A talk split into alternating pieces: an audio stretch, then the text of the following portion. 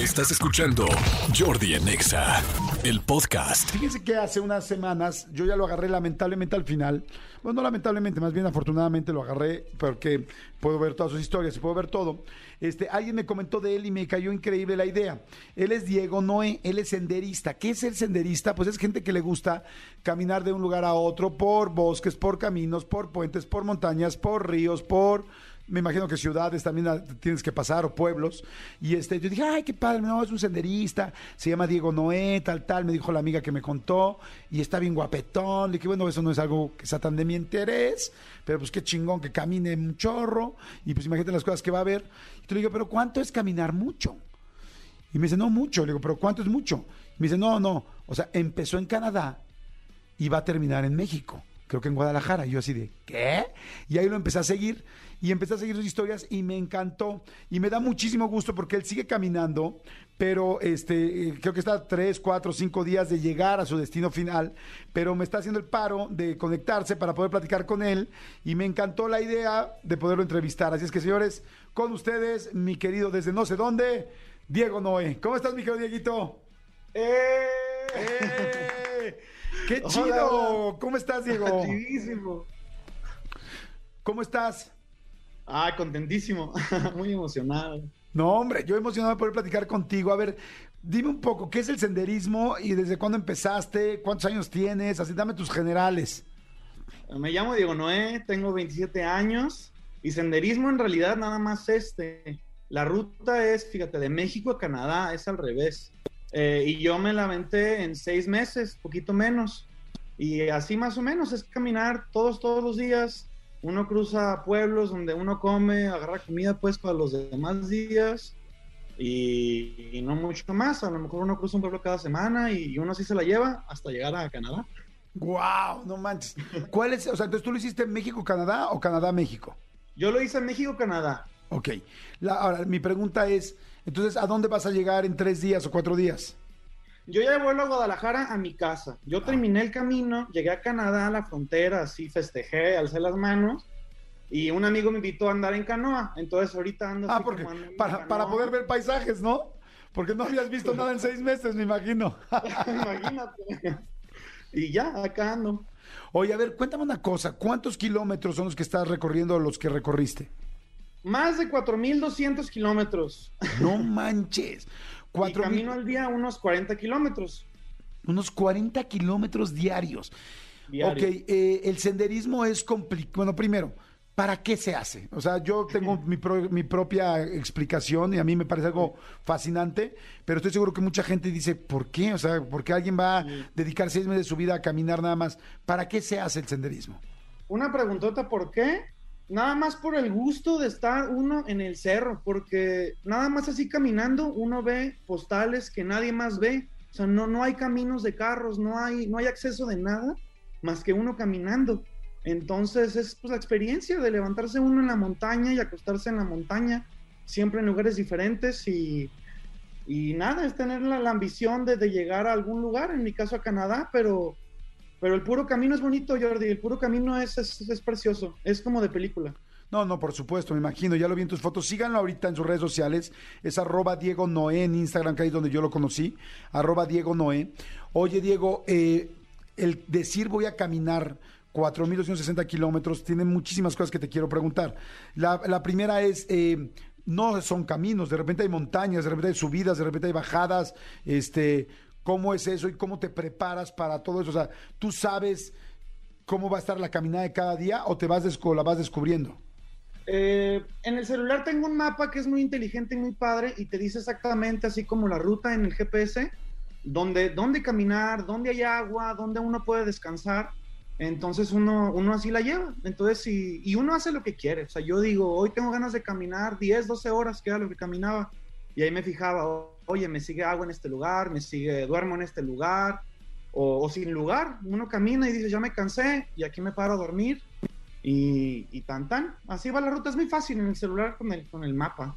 Oye, pero ¿a poco en el celular? Si yo a veces con el Google Maps y tal me pierdo en si voy a la derecha o a la izquierda y se mueve la, la, flechita, entonces digo, güey, me estoy yendo para el otro lado. O sea, ¿a poco si hay un programa que te va llevando por todas estas rutas? ¿Son rutas ya hechas? Sí, esa es la cosa. Es que en Estados Unidos hay mucho cuidado de estas rutas y de veras hay una ruta que es hasta famosa, la que yo hice, que es un caminito de, medio metro de ancho que conecta de frontera a frontera, derechito. Entonces yo en realidad, yo casi casi la pude armar sin el mapa porque mi camino casi siempre es el más bonito o el más pisado. Y ya si yo tenía dudas o si veía que no veía mi camino, pues ya me fijaba en mi mapa. Pero la ruta es algo bellísimo, es algo que existe y que yo no sabía que existía. Ok. Y ahí está. Oye, por supuesto te quiero preguntar las cosas que viste, las cosas que enfrentaste, quiero preguntarte de los osos o de los animales que pudieran atacar, las noches, la soledad, con quién. Pero antes de eso quiero necesito irme por la base, por las cosas básicas. O sea, primero es la comida. ¿Cómo te llevas, eh, qué llevas de comer, cómo te llevas de agua? Yo vi un día que dijiste en una de las historias, ay, aquí traigo mi termo y es un termo contra osos, y entonces ya voy a buscar agua para allá. Y como que, ¿cómo? O sea, o sea, si trae solamente la comida que trae en su mochila, ¿cómo es el rollo de la comida y, la, y el agua? Eh, yo cruzo, de comida cruzo pueblos como en promedio cada cuatro días, pero más menos. Entonces yo llego a un pueblo, iba a una tiendita y me compraba, como quien dice, mi comida para esos días. Y en general tenía que ser liviana, o sea, yo no podía comprar fruta para todos mis días. Compro lo que, lo que no me gusta, ¿no? Avena y cosas hidratadas y cosas así. Y eso era para que me durara los cuatro días. Y agua yo cargaba con un filtro, y de hecho aquí lo tengo. Pero es un filtro que nomás me, me, me agacho así en un, en un arroyo bien bonito así como animal, y relleno mi botella y con el filtro tomo agua de, de los ríos, de los lagos. Es algo. Entonces no, no pasaba hambre ni, ni sed. O sea, y, y, es un filtro. Yo alguna vez tomé agua, yo durante mucho tiempo eh, hice montañismo y una vez tomé agua de un río y me dio una, este, esta cosa que... Eh, tifoidea, no, cuando te pones amarillo, ¿cómo se llama? Hepatitis, me dio una hepatitis tremenda por tomar agua de un río en un lago. Este, ¿A poco ese filtro te quita eso, es, esos, esos males? No, no lo quita, pero allá no hay, allá no hay casi ese virus, más que al final me dio. Y, este, y el filtro no lo quita, entonces yo también me enfermé. Pero filtrándolo se supone que no se enferma uno. Oye, ok, entonces sí existe algo así para, para tomar. Y de comida, entonces te decías que te llevabas cosas que no te cosas que, que, no te gustaban tanto, pero que te aguantaban bien y que eran ligeras. ¿Ligeras te refieres para el estómago o ligeras para tu cargada ligeras de la espalda? para cargar, porque Ajá. la cosa es que yo tenía que comer a fuerza 3.000 o 4.000 calorías al día, a fuerza. Y cargar a fuerza unos 4 o 5 días de comida. Si tú lo cargaras en comida que te gusta, en fruta, lo que tú quieras, ya son 10 kilos 20, y no puedes. Entonces, a fin de cuentas, mi comida eran barritas, era avena, era cecina, comidas deshidratadas, que a la hora de la hora, pues uno se enfada y no le gustan, pero es que no hay de otra. O sea, si no lo cargas así, es una bolsa que en lugar de pesarte 5, 6 kilos, te pesa 10, 12.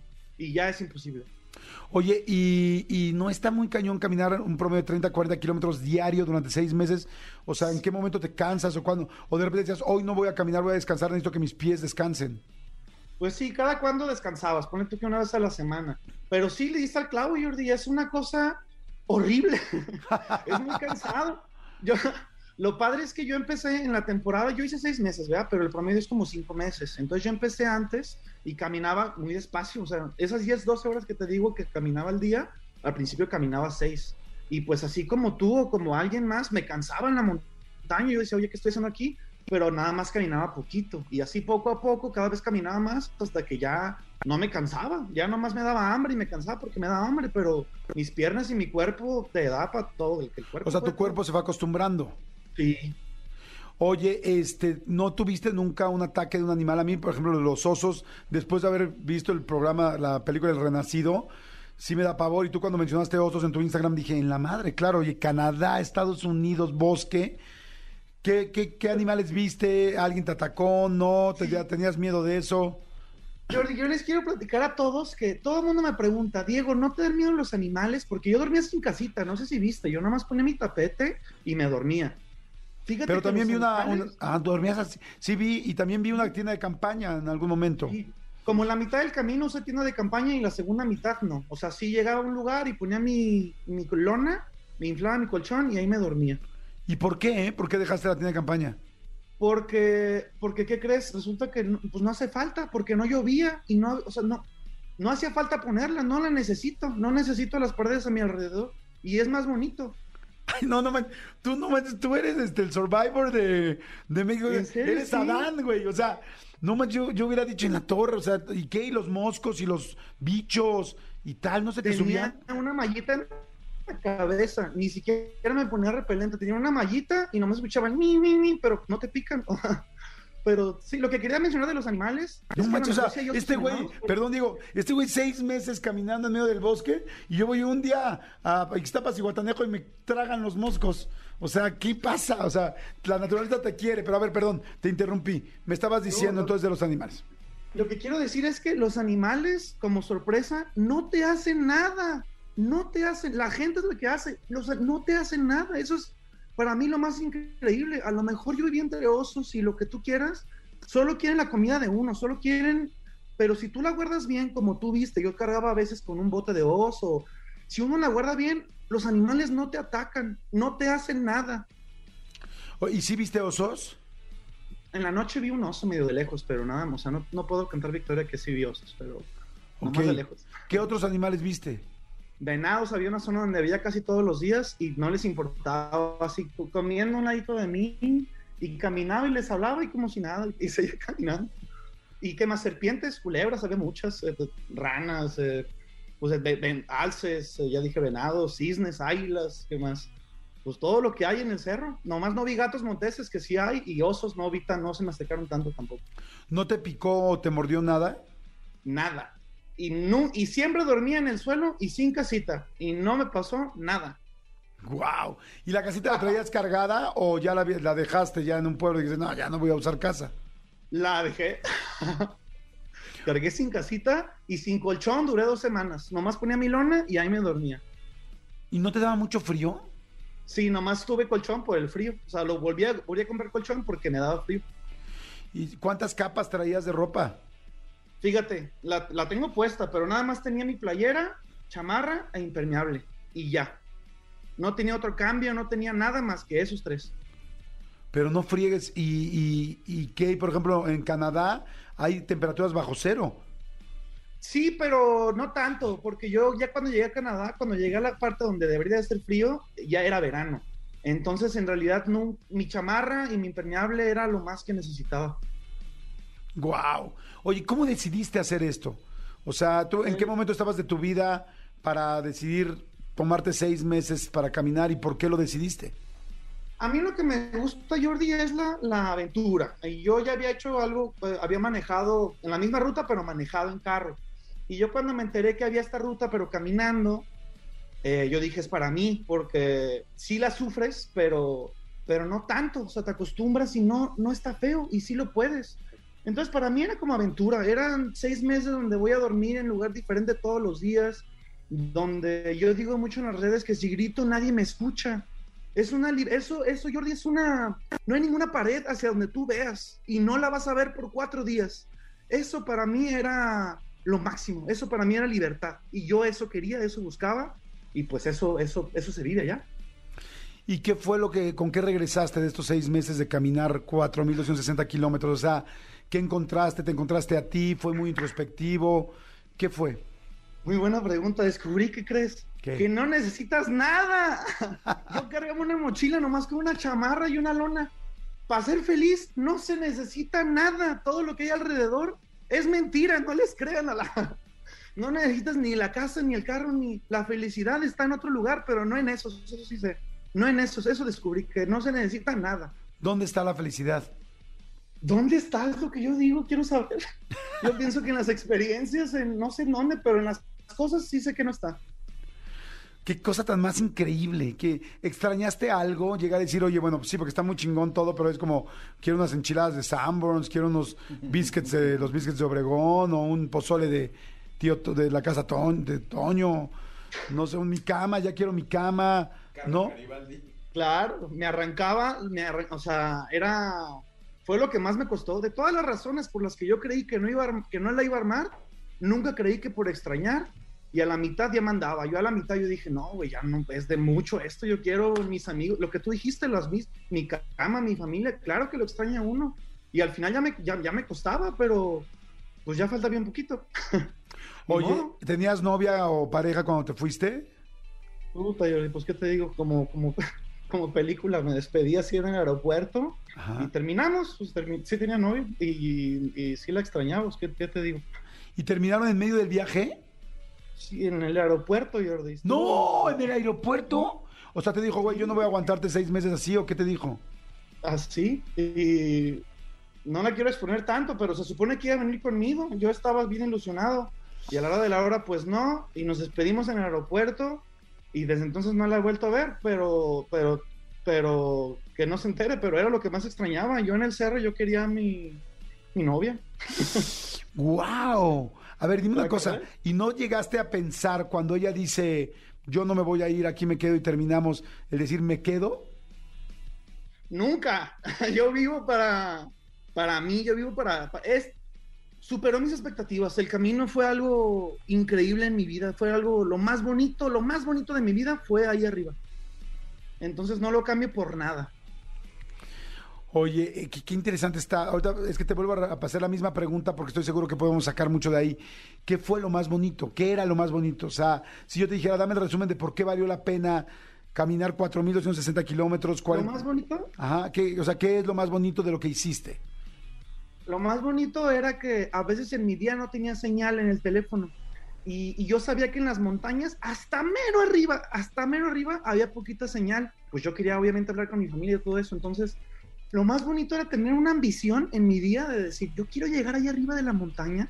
Y caminaba las 10 horas y llegaba y allá arriba dormía, ponía mi lona, me acostaba, agarraba mi celular, me conectaba y platicaba con, con, con alguien, pero repito, gritar y que nadie te escuche o no ver a nadie en todo el día es eso para mí era lo más, estar en una vista en lo más bonito del mundo, con señal, acostado, con calientito, sin hambre, sin... eh, y descubrir que no, se, que no necesito nada más que lo que yo tengo, era lo más increíble del mundo. ¡Wow! ¿A qué te dedicas, aparte de, de ser senderista? Soy ingeniero en sistemas y eso hago, eso hacía antes. Y, una pregunta que me hacen mucho es cómo le hace la gente para mantenerse allá, porque ya no, uno no te puede trabajar.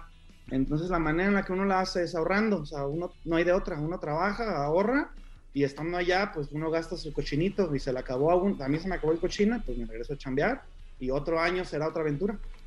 Oye, ¿y qué cambió? ¿Qué cambió tu vida de antes a ahora? O sea, de que empezaste, o sea, ¿cómo vas?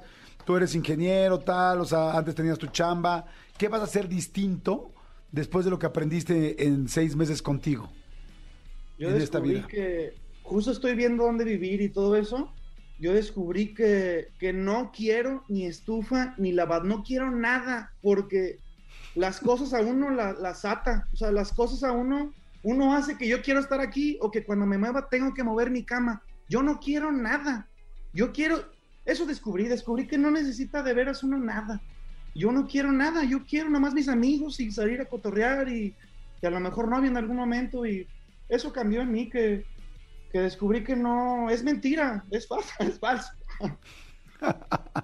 Es muy motivador lo que estás diciendo, porque sí es la base de la vida, es como so- es- tenemos tanto consumismo, tantas complicaciones, nos acostumbramos a tantas cosas que verdaderamente las, eh, las olvidamos y no nos damos no nos damos cuenta que no es que no es necesario tanto para ser feliz como que tú te fuiste a la esencia de la vida al estar solo contigo y darte cuenta que puedes ser muy feliz está padrísimo yo espero que ahora que regresas a la vida normal no lo olvides porque pues sí, la- nos va comiendo, ¿no? La sociedad, los, los compromisos, el deber ser, el deber ser consumista, ¿no? Pero que, qué padre regalo encontraste, más allá, creo yo, de las super, super vistas, más allá del ejercicio, más allá de lo, lo saludable que seguramente Ajá. estás, más allá encontraste algo mucho más importante y, y fuerte en tu interior, que es no necesito nada para ser feliz. Y fíjate que yo sí te lo digo, mis respetos con lo que hiciste con tu novia. Porque si es que le extrañabas tanto, eso significa que pues evidentemente estabas enamorado. De hecho, fíjate, nada más menciono la palabra novia y yo que te estoy viendo por Zoom, veo inmediatamente cómo tu físico cambia, cómo tu cuerpo cambia, tu cara cambia. Pero a lo que yo voy es que fuiste una, hiciste una cosa muy inteligente que poca gente podemos hacer. Y es que te respetaste más a ti que a una relación de pareja. La mayoría de la gente estamos acostumbrados a, al final ceder y perderse a uno para, para quedarse con la pareja y para no sentir que la perdiste. Y entonces al no perder a la pareja te pierdes a ti. Y ese ejercicio que tú hiciste en el aeropuerto decir no, me voy tal y tener que decidir en ese momento y decir no me iba a perder yo a mí porque mucha gente hubiera dicho, bueno, pues me espero dos días más o lo platicamos o espérame o no o lo cambio o me regreso a las dos semanas. Pero tú no lo hiciste. Y eso más allá que hablar de, de ella, que espero que esté muy bien y todo, que es un problema normal de parejas y también entiendo, igual la pareja dijo, no manches, yo mi pedo no es seis meses caminar con este güey, digo, no por ti, sino por seis meses de mi vida. Y es muy entendible Respetable. y respetable. Lo que tú hiciste fue, yo creo que lo más, lo que, lo que va a fundar tu seguridad y tu vida más grande de la vida es, me respeto a mí antes que a nadie, a pesar de que quiero a esta persona. Y eso es algo que a mucha gente nos ha costado muchos años aprender. Eh, yo tengo 50 años, mi querido Diego, y eso es algo que me ha costado mucho trabajo aprender y que he aprendido en los últimos años. ¿Tú tienes 20 qué? ¿Me dijiste 27? Sí. y hay gente que no lo aprende en toda su vida. Entonces, qué padre que tú lo hayas aprendido de una manera tan increíble con esos con ese espacio para ti, con esos este con, con esos paisajes, con esa calma, con esa naturaleza y sobre todo dándote cuenta porque después de correr, de caminar este 40 kilómetros diarios durante seis meses, ahí te das cuenta que eres una persona que puede hacer cualquier cosa que te propongas. Y eso es algo precioso. Así es que eres muy inspirador, te admiro muchísimo. eh, ojalá que pronto nos conozcamos en persona, Diego. Y te felicito por lo que hiciste. ¿Dónde te podemos seguir? ¿Qué más, qué más aventuras vas a hacer? ¿Qué sigue? En arroba Diego Noé, ahí en mi Instagram. Em, yo digo que yo el camino lo hacía por la aventura, entonces otro camino parecido para mí no es tanta aventura. Yo lo que quiero es un velero, un barquito y, irme a, a donde no me vean. yo quiero navegar a Hawái, es así como un mes, y, pero es básicamente lo mismo, o sea, es voltear al mar y no ver nada y es como lo mismo. Yo quiero libertad, yo quiero conocer y si- ah, pues ahí van a ver los pasos, pero, pero sí quédense con eso, con que no necesitamos nada, es una trampa del mundo, del consumismo. Padrísimo. Arroba Diego Noé. Felicidades. 4.260 kilómetros por seis meses de México a Canadá. Me da muchísimo gusto. Síganlo porque van a poder ver toda la- Ahí están todas las historias, cómo fue, cómo fue pasando todo. Te felicito. Te mando un gran, gran abrazo, mi querido Diego. Mucho gusto. Gracias por tomarme la llamada desde donde estás. Escúchanos en vivo de lunes a viernes a las 10 de la mañana en Exa FM 104.9.